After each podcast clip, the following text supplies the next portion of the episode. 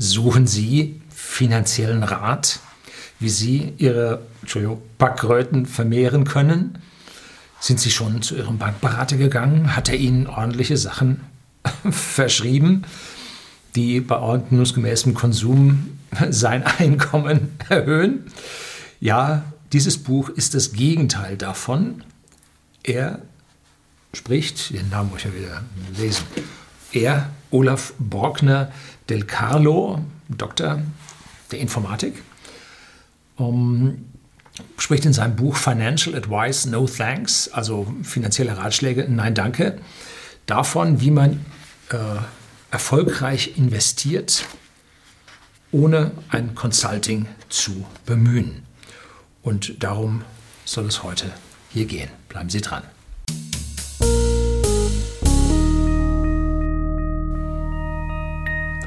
Guten Abend und herzlich willkommen im Unternehmerblog, kurz Unterblog genannt. Begleiten Sie mich auf meinem Lebensweg und lernen Sie die Geheimnisse der Gesellschaft und Wirtschaft kennen, die von Politik und Medien gerne verschwiegen werden.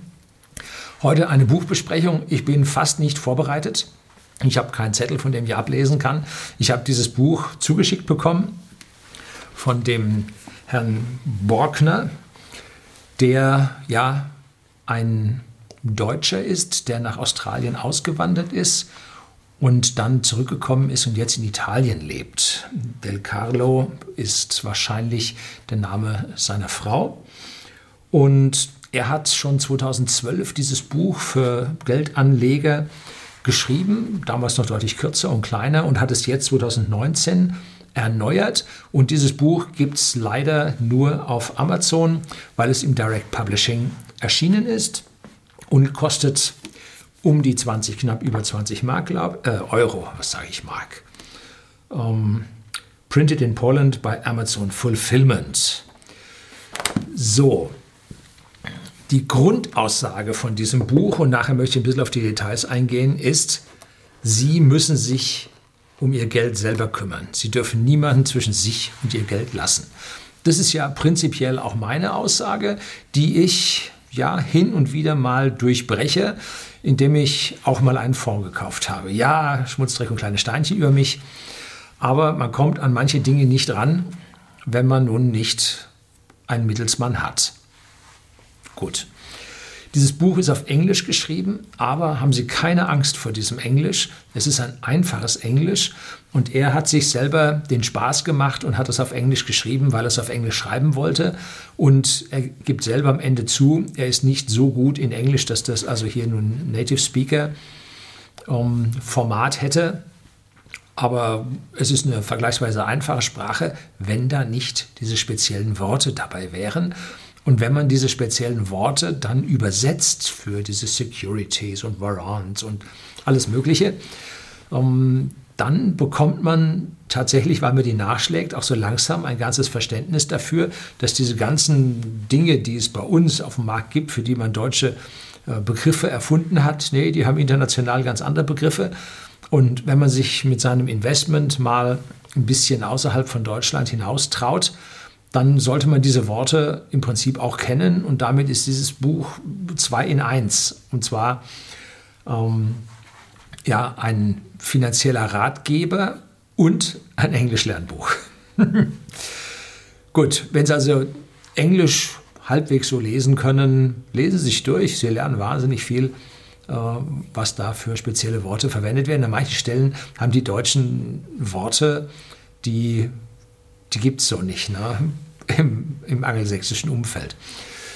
Ja, was schlägt er denn vor?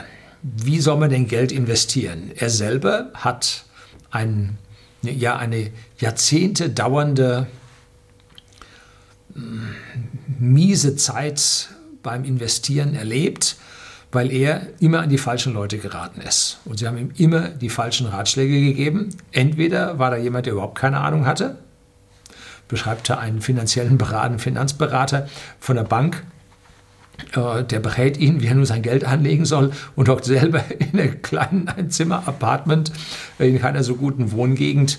Ja, wenn er es doch gut könnte, müsste er auch weitaus mehr Geld verdienen und dem müsste es auch schon besser gehen. Also, wie will jemand, der ein ganz normales Leben verdient, jemandem dabei helfen, reich zu werden, zumindest mal sein Einkommen für sein Alter zu erzielen. Denn auch er, genauso wie ich von whisky.de, dem Versender für hochwertigen Whisky an den privaten Endkunden in Deutschland und jetzt auch in Österreich, wir haben keine so dicke staatliche Rente, weil wir die meiste Zeit selbstständig gearbeitet haben und das Geld dann immer knapp ist, wenn man sein Unternehmen aufbaut und nicht in die Rente einzahlen kann. Der war außerhalb Deutschlands, in Australien, da hat er auch nicht in die Rente einbezahlt.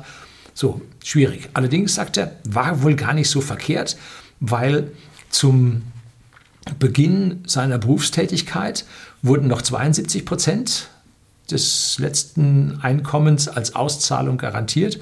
Heute sind es noch 44 oder so, geht aber rapide abwärts. Und es sagt er, er hat gut daran getan, sein Geld anderweitig zu investieren und nicht in die staatliche Rente. So, wie ist denn aus seiner Sicht hier der Königsweg, wie man investiert? Und zwar schreibt er hier in seinem Buch, fangen wir vorne gleich an, äh, dieses Buch ist für Sie geschrieben, für Menschen, die keine Idee über finanzielle Dinge haben, ne? die völlig blank sind.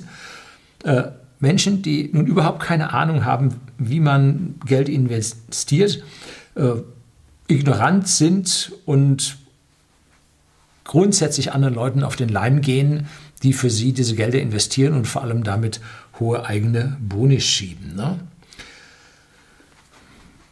Er hat keine Ahnung vom Börsenmarkt. Die Leute, die einem was empfehlen, haben auch keine Ahnung vom Börsenmarkt. Ja, wie soll es denn dann überhaupt gehen? So, und für die Leute, die also keine Ahnung haben und doch anfangen wollen, doch was tun wollen, hat er dieses Buch geschrieben. Und zwar sagt er, es gibt nur eine einzige Art und Weise, wie man investieren kann. Und zwar mit dem Wissen, was Sie haben.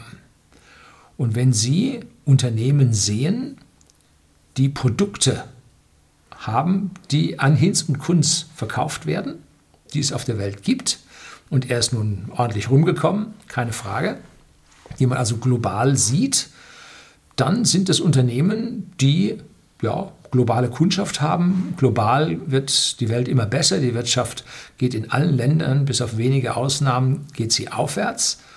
Und damit werden diese Unternehmen neue Märkte finden und wir werden Wachstum sehen. So, mit diesem Wachstum sollten wir wachsende äh, Unternehmenswerte sehen und damit dann auch höhere Zinszahlungen, Dividendenzahlungen daraus. So, das ist sein Grund, sein Grundtenor, den er sagt, Sie dürfen nur in Firmen investieren, deren Geschäft Sie verstehen. So, das heißt, in irgendeine Firma, die irgendwas irgendwo mit Robotik macht und so, sagt er, null. Sie investieren, verstehen Sie nicht, können Risiken drin sein, wissen Sie nicht, das weiß auch der Anlageberater von Ihnen nicht. Keine Chance, dass, da, dass Sie da irgendwo in dieser Ecke äh, was bekommen. Versteht man, ne? Dann sagt er als zweites, schauen Sie nicht nach dem Preis der Aktie. Schauen Sie nicht, ob er hoch steht, ob er niedrig steht, warten Sie nicht auf den richtigen Zeitpunkt, investieren Sie genau dann, wenn Sie das Geld haben. Ist schon mehrfach diskutiert worden, äh, ob es das richtige Market Timing gibt zum Einsteigen. Na, ich warte lieber noch, bis der Kurs ein bisschen korrigiert, dann kaufe ich sie billiger und so. Und dann hat er nie korrigiert. Und die Wahrscheinlichkeit, dass Sie in, das sage ich jetzt, in normalen Wachstumszeiten, ähm, wenn Sie warten, zu, zu schlechten Kursen einkaufen, ist halt gegeben. Ne? Ähm, anders ist es, wenn gerade alles abstürzt, dann sagt er, auch hier ist eigentlich egal. Ähm, ich persönlich bin da ein bisschen vorsichtiger und sage, wenn alles abstürzt, dann nicht. Ähm, ja, er hat sich Aktien an dieser Stelle rausgesucht, die kontinuierlich über viele, viele Jahrzehnte gewachsen sind und über Jahrzehnte Dividenden ausbezahlt haben, und zwar wachsende Dividenden, steigende Dividenden. Das ist für ihn das Kriterium, dass eine Geldanlage gut ist. Sie haben ein Unternehmen, das über Jahrzehnte seinen Aktienwert steigert und über Jahrzehnte steigende Dividenden ausschüttet. Wenn man da guckt, da gibt es nicht so viele. Nee, diese Dividendenkönige äh, sind schwer zu finden. Gibt nicht so viele. Aber es gibt sie. Und dann gibt es von ihm eine hammerharte Aussage, dass er sagt, niemals das Geld in sozialistischen Ländern investieren. Und dazu gehören alle Länder in der EU. Gut, er ist also hier ein Vollliberaler, der jeglichen Staatsprotektionismus und Gängelung und Regulierung äh, strengstens ablehnt, weil er im Prinzip sich zwischen die Unternehmen und die Menschen stellt, die von diesen Unternehmen profitieren. Einmal bekommen sie die Produkte von den Unternehmen, die sie gerne haben wollen, und zum Zweiten äh, können die Unternehmen nicht so wachsen und nicht so Dividende ausschütten, wie man sie als Anleger gerne hätte. So. Und dann spricht er davon, dass es überraschend ist, wie die Menschen glauben, was sie hier bei uns erzählt bekommen, dass Aktien unsicher sind.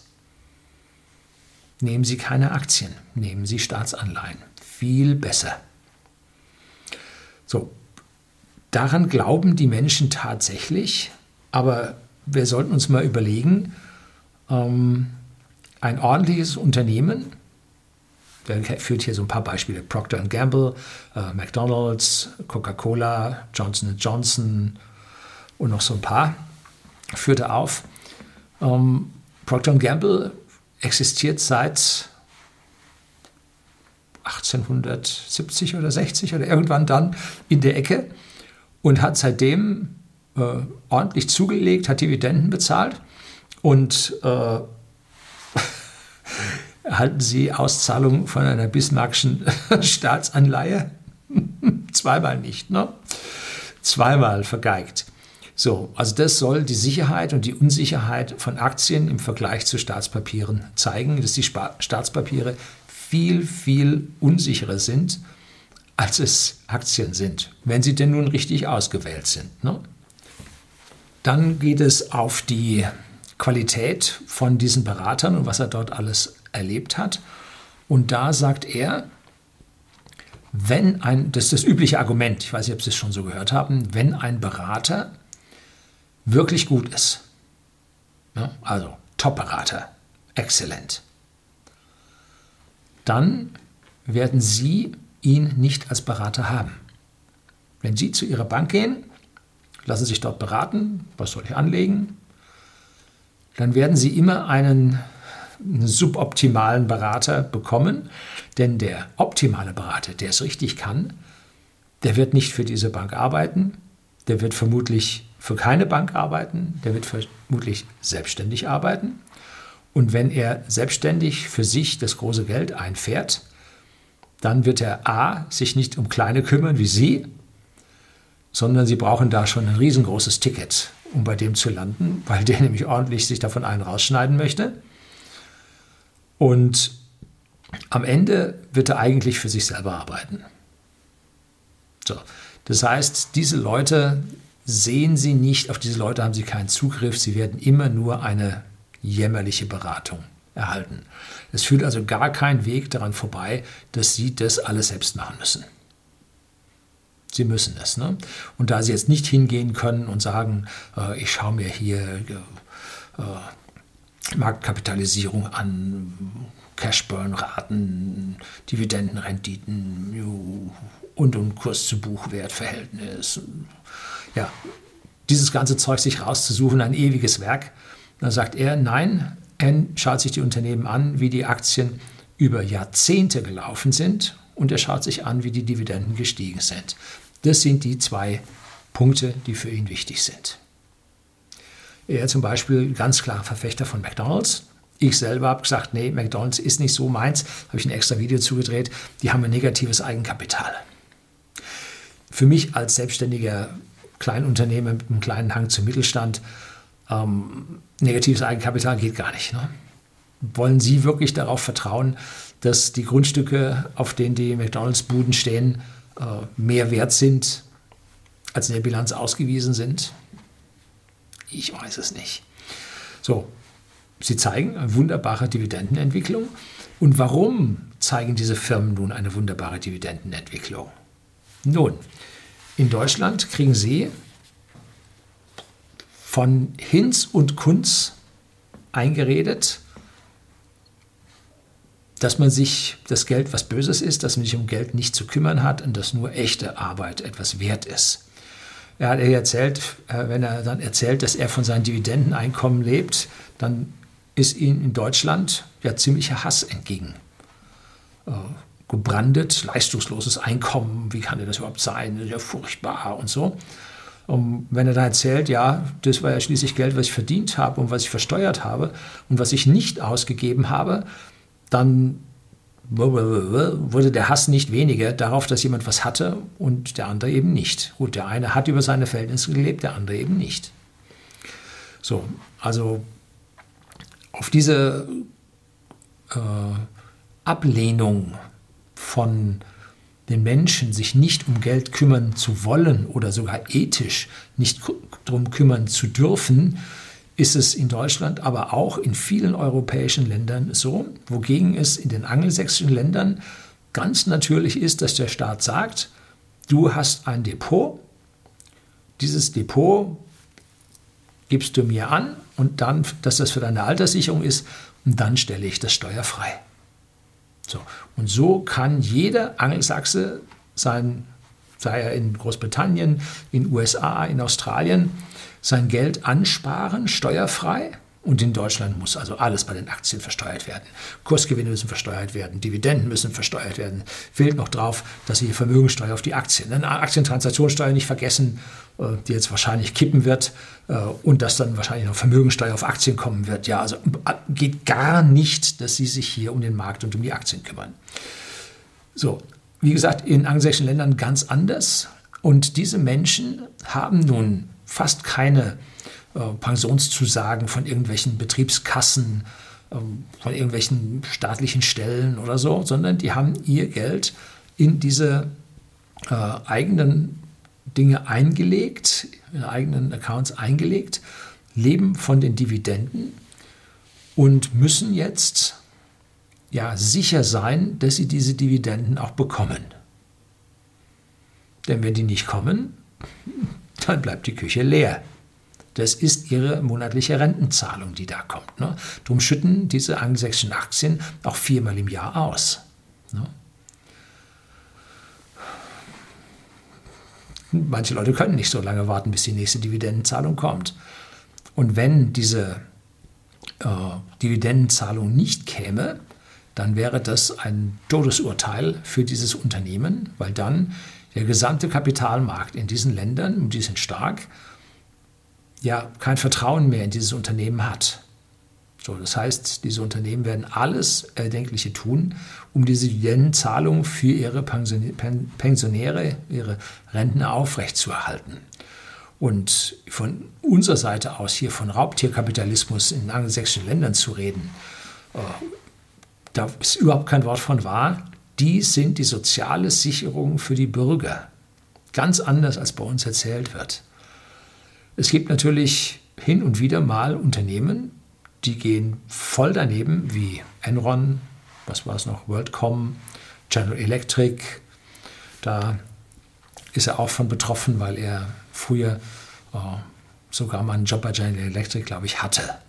Ja, und da hat er gesagt, nimmt er die Aktie und dann hat einer am Rad gedreht und den runtergefahren. Eine schöne Anekdote erzählt er da drin. Ein Unternehmen muss so aufgestellt sein, das hat Warren Buffett, glaube ich, gesagt, muss so aufgestellt sein, dass der größte Idiot es führen könnte. Denn es wird eine Zeit kommen, da wird es der größte Idiot. Ja, so, also diese todsicheren Unternehmen, die sind es, in die muss man investiert sein. So. Dann Aktienverhältnis. Es gibt ja immer so eine Sache, 100 minus Alter sollte der Aktienanteil sein. Ganz falsch. Falscher geht es nicht. Im Alter muss der Aktienanteil ein 100% sein, damit die, ja, die Dividende maximal für sie zum Leben rauskommt. Ne? Denn, wie gesagt, Staatspapiere sind nicht sicher. Ne? Vor allem, wenn man über viele Jahrzehnte guckt. Da sind äh, die großen Unternehmen viel stabiler und ja, eine Beschreibung für unsere Ausbildung in Sachen Finanzen. Wir sind alle aufgewachsen oder wurden aufgezogen als finanzielle und ökonomische Idioten. Äh, uns wurde erklärt oder gelehrt, dass sich um Geld zu kümmern falsch und amoralisch ist. Und auf jeden Fall viel zu kompliziert. Wir, uns hat man erzählt, dass nur Experten sich um unser Geld kümmern können und dass wir zu dumm sind, um diese Probleme für uns selber ja, lösen zu können. Jeden Tag werden wir also mit News geflutet, die uns sagen, dass wir also eine Herde von Ignoranten sind und das nicht können. Ne? Und sagt er, in der Tat, fast alle von uns sind diese Idioten. Ne? Die Mehrheit der Menschen hat keine Ahnung, was überhaupt in der Wirtschaft rundherum um uns abgeht. Und damit sind sie hilflos in der Hand der selbsternannten Experten. Tja, das war dieser Punkt. Ja, und dann bin ich auch schon durch. Und zum Schluss zeigt er ein Beispiel, ein fiktives Beispiel von zwei Zwillingsschwestern, die 1912 geboren wurden. Äh, Zwillingspärchen, junge Mädchen, 1912 geboren wurden und der Vater kaufte ihnen drei Aktien eines Brauseherstellers in Georgia. Jedem von den dreien, drei Aktien. Und äh, der eine kam in schwierig, finanzielle Schwierigkeiten, musste dann eine Aktie verkaufen. Die hat er, also der alte Herr, für 12 Dollar eine gekauft. War damals wahnsinnig viel wert. Und alles, wie gesagt, alles fiktive Story. Und hat dann später, irgendwann in den 30er Jahren, die erste Aktie verkauft und dafür gab es dann schon 1000 Dollar. Da kam er also ein gutes Stück weiter und dann zog er nach New York, heiratete, großer Lebensstil. Hat er nochmal eine Aktie verkauft, da kriegt er dann 20.000 dafür oder waren es 90.000 dafür. Und ganz zum Schluss hat er dann seine dritte verkauft, 20.000, seine dritte verkauft, da kriegt er dann 94.000 dafür. Und äh, dann zum Schluss ähm, wird also diese Urma zu ihrem 100. Geburtstag gefragt, ja, äh, du hast Aktien von Coca-Cola, das war dieser braune Brausehersteller aus Georgia, um, wie viel sind die denn jetzt heute wert? Und da sagt sie, nur ja, 9,3 Millionen Dollar.